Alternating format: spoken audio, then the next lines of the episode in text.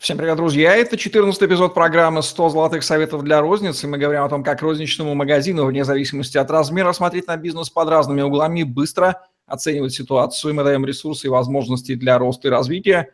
Слушайте, чтобы мыслить и действовать конкретно для достижения результатов. Мы ведущие Евгений Романенко и Наталья Антонова. Наталья, здравствуйте. Здравствуйте, Евгений. Здравствуйте, коллеги. Маленький розничный магазин. Чтобы выжить, ему нужно быть уникальным. У него тоже есть ассортимент. Как взять и понять принципы уникальности маленького розничного магазина и понять, каким ассортиментом он должен обладать в этом конкретном месте, в это конкретное время. Говорим сегодня об этом. Да, вот а, по большому счету конкурентная среда в большинстве регионов, а, она сформировалась на большинстве рынков. То есть есть э, существенная доля федеральных сетей, федеральных брендов, которые приходят э, как, э, ну, как сетевой представитель. То есть, ну, я что имею в виду? То есть, что, допустим, там бренды одежды, они, федеральный бренд является сетью, возможно, там в регионе один магазин, да, но фактически это сеть, и, соответственно, у сети есть преимущества, приоритеты при работе с клиентами, в том, в том числе бренд, и цена, э, бренд раскрученный, а, бюджеты на раскрутку и любители, ну, то есть, скажем так, уже приверженцы клиент. Да? И доля федеральных сетей растет, и магазины. Здесь я имею в виду и региональные сетевые магазины разного масштаба, и небольшие магазины считают федералов своими конкурентами. И э, при составлении ассортимента а, ориентируются на них. Ну, то есть получается, что по большому счету а, в большинстве отраслей это одна из ключевых проблем, которая губит э, небольшой, локальный региональный магазин, который не является владельцем какого-либо бренда, да, то есть это тот магазин, который сам себе магазин, то есть это совокупность э, товаров, э, находящиеся в различных локациях. Эта локация может быть как э, в торговом центре, там, где скажем так, мы сидим на покупательском трафике, так и другая может быть стратегия – это подсаживание на куст, где стоят большуны, крупные оптово-розничные компании, работающие на том или ином рынке. Это тоже своеобразная стратегия а, присаживания на трафик. Но мы сейчас в этом выпуске немножко не про это, а про то, как а, сформировать а, уникальный ассортимент и как сформировать небольшому магазину, маленькому региональному магазину уникальный ассортимент. Сначала, наверное, я скажу о ключевых ошибках, которые допускают э, вот эти владельцы небольших, э, управляющие небольших магазинов. И параллельно мы начнем отвечать на вопрос, как исправить эти ошибки, а потом в завершении у нас будет алгоритм формирования ассортимента. То есть делай раз, делай два, делай три. Итак, ошибки. Одна из ошибок, которая может стоить компании жизни, это ошибка позиционирования – мы про это говорили вот в предыдущих подкастах, про реконцепцию, про, ну, то есть вот это все есть в других э, подкастах, слушайте внимательно. А, откуда берутся эти ошибки? Да? Они берутся в силу того, что собственник полагается на свое мнение, на мнение продавцов, принимает решение, и это может стоить э, жизни заведению, магазину, потому что иначе он обслуживает э, собственника и его друзей. Вот. Э, но продавцы не всегда способны в силу э, своих компетенций, профессиональных знаний рынка, маркетинга и так далее, и так далее, то есть они могут дать адекватную оценку. И рекомендация какая? Это провести опрос э, покупателей различных сегментов. Причем здесь можно воспользоваться ну, анкету, то есть можно составить. Я не рекомендую составлять самостоятельно, да, то есть я рекомендую воспользоваться помощью специалистов и опросить значит, покупателей возможно, даже своими силами, то есть опрос произвести, а, ну, фактически опросить а, различных клиентских сегментов, а, плюс опросить экспертов, то есть провести такую правильную экспертизу рынка. Дальше. Ошибки назначения ролей товарных категорий. Мы говорили в одном из выпусков подкастов про то, что товарные категории, распределение ролей в товарных категориях являются ну, скелетом а, магазина, и это то, что, на что будут нанизываться а, все остальные, все остальные бантики и украшения. Да? То есть важно определить, какая, ответить на вопрос, какая категория, какие несколько категорий будут являться приоритетными категориями для вашего магазина. И здесь еще такая одна из ошибок, не учитывается эффект масштаба. То есть мы сравниваем себя с каким-то волшебным крупным гипермаркетом, ну, например, там вот э, магазины строительных материалов, отделочных материалов, э, хозтоваров сравнивают себя с Леруа Мерлен. Ну, простите, где вы со своими там 100, ну, максимум 200 квадратами, 200 квадратами, и где Леруа Мерлен, там, где 1000 квадратов, и плюс а, громадная площадь для примагазинной сезонной торговли. Магазин 100-200 квадратов, ну, не позволит себе а, иметь те же категории в приоритете, что Леруа Мерлен. Поэтому это такая ключевая ошибка, она ошибка такая прям очень серьезная. А, учит, выбирая приоритетные категории, ориентируемся на свои реальные площади и возможности.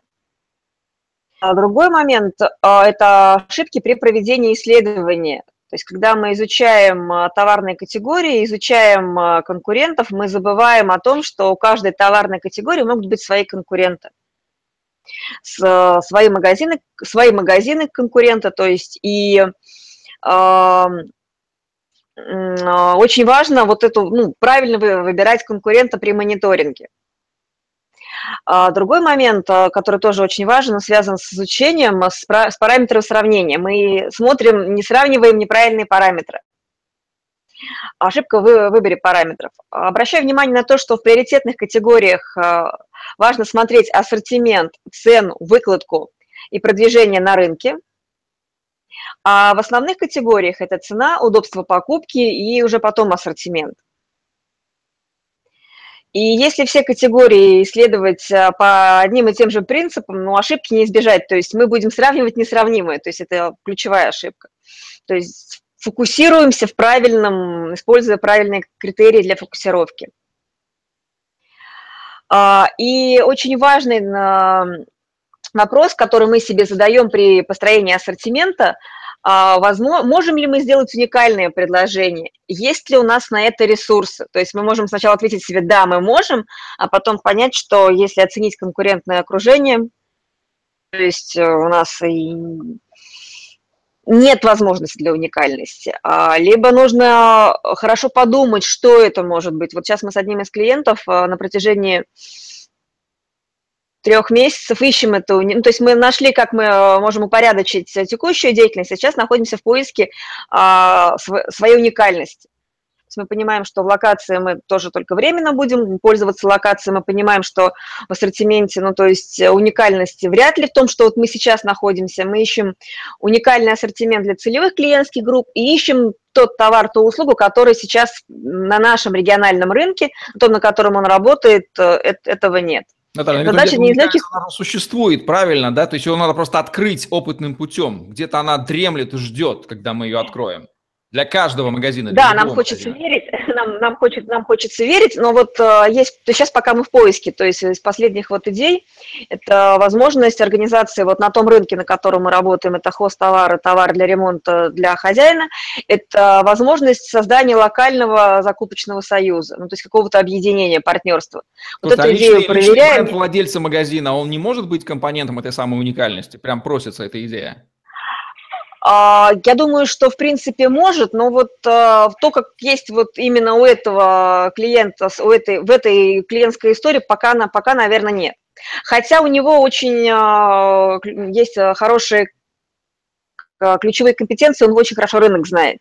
И, возможно, если правильно вот искать в правильном направлении мониторинг, искать, я думаю, что мы найдем. Ну, то есть вот тут личный бренд нет, но знание рынка, то есть он больше 15 лет в этом рынке в различных качествах. Э, это является как и преимуществом, так и ограничением. Поэтому вот мы, наверное, в паре работаем. Вот, ну, если возвращаться к технологии, к стратегии формирования ассортимента, отвечая на вопрос, чем мы будем отличаться от федералов и от региональных э, розничных сетей. Давайте посмотрим, как формируется ассортимент у федералов. Федералы имеют э, возможность сделать уникальные предложения по цене и по ассортименту по основным товарным категориям, по самым известным брендам. То есть они такие классные, классные, ну то есть перещеголять их очень будет сложно. И фактически они выстраивают свою политику, ассортиментную политику в товарных категориях по такой методике. Бренд, ассортимент, цена. Потому что они могут получить э, лучший товар по лучшим ценам. Региональные сети э, действуют по другой методике. Они берут другую историю, бренд, условия по бренду, конкурентоспособный ассортимент по данному бренду. То есть здесь получается, что поставщики у которых они будут закупать, да, они будут разводить э, локальные сети с федеральными по брендам. Э, фактически, то есть биться с федералами будут локальные сети, я к чему веду, то есть вот э, они будут биться в линейках, в известных брендах, позициях, и поэтому вот у тех клиентов, которые покрупнее они, у моих, у них складывается впечатление, что а, покупатели ходят, ну, покупают, вот, выискивают там по позиционной в разных магазинах. Да потому что предложение фактически, но оно а, по этой э, технологии, да, вот, то есть бренд, э, товар, ассортимент, ну, то есть очень мало уникальности. И поэтому поиском уникальности, по большому счету, озабоченные федералы и региональные сети. Но э, самый такой большой секрет для нашей маленькой компании в том, что а, локальному магазину проще – он гибче в введении и в исследовании своей локации, своего ассортимента, своего потребителя. И э, фактически нам, как маленькому магазину, необходимо искать, э, в чем мы можем быть уни- уникальны, отличительны в своей приоритетной категории, то есть то, что является нашим там сердцем нашего магазина. И наша ассортиментная стратегия – это уникальность, то есть мы строим все на отличии. То есть нам нужно понимать, чем мы отличаемся. Вот, вот это прям вот больше иного выхода у нас нет. И это может быть и э, уникальность доступности товара, в наличии товара, востребованного именно покупателям в конкретной локации, может быть, даже в нишевом каком-то сегменте. Вот э, была работа с одним из э, зоомагазинов. Зоомагазин, ну, зоотовары – это одна из стремительно развивающихся рыночных ниш, и там развивается несколько направлений, там развиваются зоотовары, причем а, а, торговцы зоотоваров и дистрибьюторы, они уходят в производство товаров под собственной маркой. Это вот у меня один из клиентов, а, у него собственное производство в регионе, для региона, небольшого региона, не миллионника.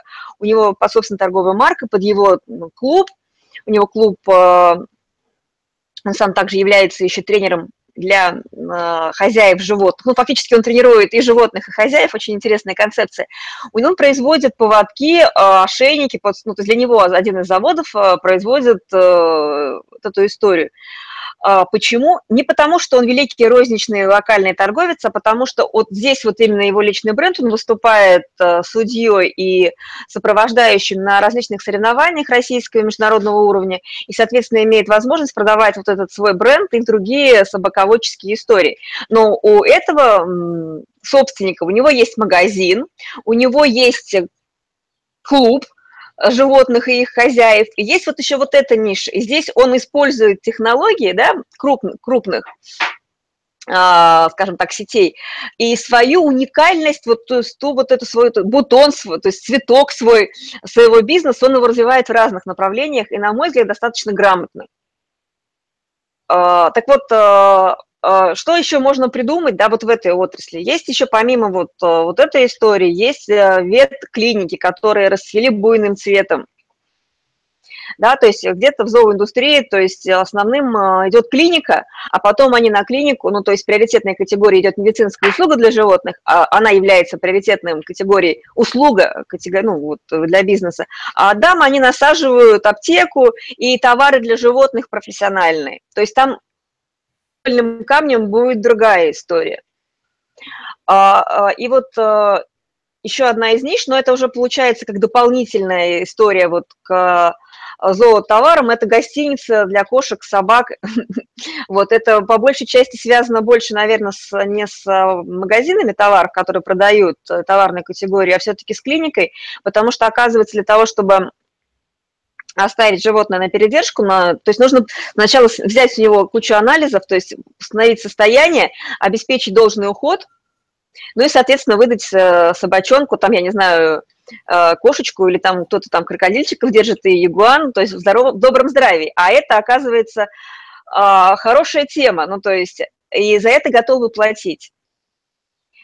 Вот, то есть тоже такой своеобразный голубой океан в том, где, то есть когда ты ну, четко понимаешь, что твоя приоритет, что твоя приоритетная категория, и выстраиваешь ассортимент не просто на товарном, на понимании товара, а товар-услуга и сопровождение, то есть на комплексном таком. То есть разбиваем ограничения, а, а, когда мы смотрим на магазин, на, скажем так, с точки зрения продажи товара. То есть услуга тоже может быть таким очень важным в ассортименте, и на основе этой уникальности можно выстраивать э, вот, свою концепцию. Вот. Итак, а, значит, э, возвращаемся к алгоритму формирования стратегии ассортимента небольшого магазина.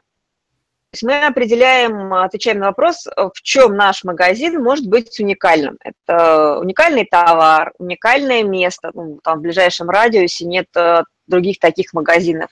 Это уникальный сервис. Э, а за прилавком, допустим, магазина стоит там какой-то волшебный там детских товаров, там известный фокусник. Вообще, конечно, я вот видела где-то в одном из иностранных э, журналов, что вместе с продавцом в зоомагазине стоял его пес. Вот, и э, с точки, ну, вообще это, конечно, может быть, так, скажем так, как entertainment, да, то есть как уже как, э, как реальность идет в плане коммуникации, да, то есть презентация своего магазина. Но могу сказать, что вот из местных магазинов, с которыми мы э, обсуждали, вот что может быть уникального из зоомагазинов, мы говорим о том, что может быть контактный зоопарк в зоомагазине когда приходят э, покупатели за ассортиментом, там, кормом, я не знаю, там, аптечкой для животного и так далее, и так далее, очень здорово, когда из самого зоомагазина делается история с интертейментом, с развлечением, с возможностью потрогать э, животного. То есть пришли за кормом для кошечки, а купили там еще шиншиллу, клетку и бу-бу-бу-бу-бу, и все остальное. То есть это то место, куда хочется приходить, куда ребенок э, будет тянуть вас. То есть это то, что является магнитом. То есть здесь можно даже смотреть, а в принципе этих животных, э, их можно там и продавать, и принимать там э, от населения, как э, тех, кого потом продавать. Ну, то есть там оказывается очень много интересных историй, которые можно в этом зообизнесе поразвивать. А второй блок, а, мы отвечаем на вопрос, оцениваем, кто может прийти в наш магазин за этим уникальным товаром. То есть это могут быть жители ближайших домов, это автомобилисты, любители именно нашей продукции из других районов. То есть я могу сказать, что по зоомагазину, что-то у меня сегодня на зоомагазинах прям это карбланш. А, то есть фактически зоомага, э, не зоомага, зоо, зооклиника, она ну, цепляет, врач цепляет за собой э, питомца, и потом поменять э, ну, врача для питомца очень сложно, потому что есть паспорт, ну, у питомца есть история прививок там и так далее, и так далее, и это очень важно. Ну, то есть у вашего питомца свой доктор, и, соответственно, вы будете покупать какие-то необходимые э, сделанные предписания там, где доктор. Ну и, возможно, там и другие вещи, которые важны. Здесь вот и комплекс питания, комплекс сопровождения, ухода. Оказывается, там у собак своя, ну, в смысле, не оказывается, это очень интересная история, своя у котов, там своя а, парикмахерская с прическами, ну, и так далее, и так далее. И маникюр свой у собак тоже есть. Очень интересная индустрия красоты для домашних животных. Оказывается, это целая история для, для питомцев э, гламурных э, вот, поэтому третий блок Следующий какой? Это какие категории товара будут э, интересны вашим потребителям с точки зрения вашей уникальности. То есть а, что можно насадить, исходя из структуры ассортимента, э, на ваш, вашу концепцию, на вашу уникальность. Оцениваем конкурентное окружение. А, вот я думаю, что эту технологию оценки конкурентного окружения стоит э, дать э, в одном из э, будущих подкастов. Сейчас вот просто как алгоритм берем. И формируем ассортимент непосредственно, исходя из следующих критериев. Делаем лучшее предложение по уникальному товару. То есть вот тот товар, то, почему мы отличаемся, товар или услуга, мы должны быть лучшими. А, максимальный набор а, товаров, сопутствующих уникальному товару. Э, не только товар, я бы еще и сказала бы и услуг. И товары основных товарных категорий, которые входят в основной набор покупок а, нашего целевого клиента. Если целевая клиентская группа очень небольшая, то следует искать э, еще целевые клиентские группы. То есть, возможно, ищем не товар и не услугу, а целевых клиентских групп. И будем отличаться по работе с целевой клиентской группы. Причем это очень такая интересная история. Сейчас многие компании в регионах, и у моих клиентов, и клиентов моих коллег, они как раз вот э, делают упор на поиск уникального клиента. Так, Наталья, правильно я ну, понимаю, вот что уникальность получили... это такая вещь очень тяжело обнаружимая самостоятельно, и здесь без помощи человека со стороны, который эту уникальность увидит, как и в личном брендинге, кстати, не обойтись. Вот здесь угу. смело надо идти к консультанту такому, как вы.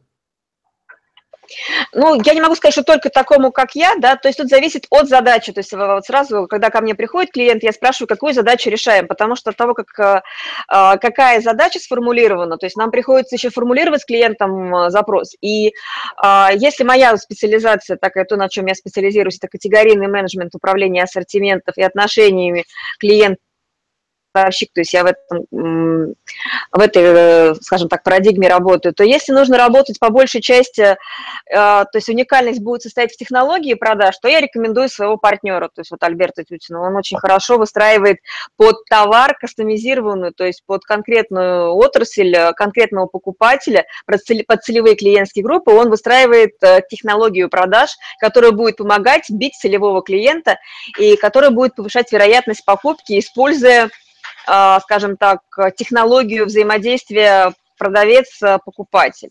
Да, там очень много тоже из э, ассортиментной истории, из э, э, мерчендайзинга, но у Альберта специализация это коммуника... ну, коммуникации и выстраивание технологий. То есть, чтобы не продавцы продавали, а покупатели покупали. Вот. И я могу сказать, что да, если мы хотим а, быть успешными и отличаться, я все-таки рекомендую время от времени обращаться к специалисту. Но вы же не лечите зубы самостоятельно можно молочный зуб, вы там как то по старой памяти у ребенка можете ниточкой там дернуть и там быть великим таким специалистом для своего детеныша, там вот я тебе помог там освободить э, там, от зуба, да, но по большому счету, то есть э, все-таки лечение полости рта, э, профилактику вы доверяете специалисту. Поэтому давайте не будем себя обманывать э, и в таком важном для нас деле, как бизнес, который ну, для кого-то является там, ну, там, единственным источником дохода и самореализации.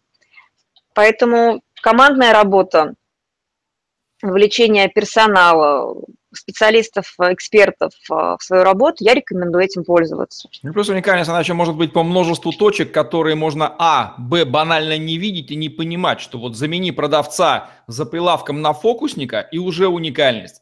Дизайн поменяй, уже уникальность. Тут что-то поменяй. Скрипты добавь, уже уникальность. Фразу добавь эти вещи, они видны же специалисту со стороны, а владелец может даже не догадываться, что банальную какую-то штуку начать делать по-другому. Да, причем вот из моего опыта сопровождения, не консультирования, а именно с пролонгированного сопровождения. То есть получается так, что я какие-то вещи рассказываю в начале, ну, то есть, ну, там, несколько встреч, а мне потом клиент их, эти же э, идеи возвращает, ну, там, на других встречах. И меня это, честно говоря, очень радует, потому что, ну, то есть получается, что наше взаимодействие позволяет ему какие-то вещи, ну, придумывать самостоятельно. И э, рождаются вот в этом сопровождении очень интересные идеи, которые, возможно, бы не я одна не увидела, и клиент бы один не увидел, но исходя из этого вот этой коммуникации и совместного поиска рождаются очень интересные идеи, и они реализуются. И консультант, ну, сопровождающий, он такой, скажем так, как мотиватор, как партнер, который, ну, как наставник, который помогает доводить идеи до конца. Поэтому тут э, э, я бы сказала, что когда вы выбираете консультанта-эксперта, выбираете того, кто будет помогать вам решать вашу задачу в ваших интересах и помогать доводить вам ваши дела до конца. Итак, консультант – это ни много ни мало партнер ваш по мысли деятельности. Как в браке есть партнер по семейной жизни, так и мысли деятельность, которая рождает новые идеи, способные быть ключом к росту вашего бизнеса, могут быть рождены в буквальном смысле как дети только при наличии консультанта. Слава богу, здесь нет гендерных требований, и женщина с женщиной, мужчина с мужчиной тоже может этим заниматься. Вот такие вот мысли об уникальности и о работе собственника с консультантом от Натальи Антоновой в программе «100 золотых советов для розницы». Ставьте лайк, подписывайтесь на наш YouTube-канал, чтобы не пропустить новые ежедневные видео с вашими любимыми экспертами. Изгоняйте этот советский страх – быть как все, быть таким же серым, это контрпродуктивно и для бизнеса просто смертельно. Ну а как стать уникальным и где, в каких точках, примерно Наталья вам пояснила. Всем удачи, всем пока. Удачи.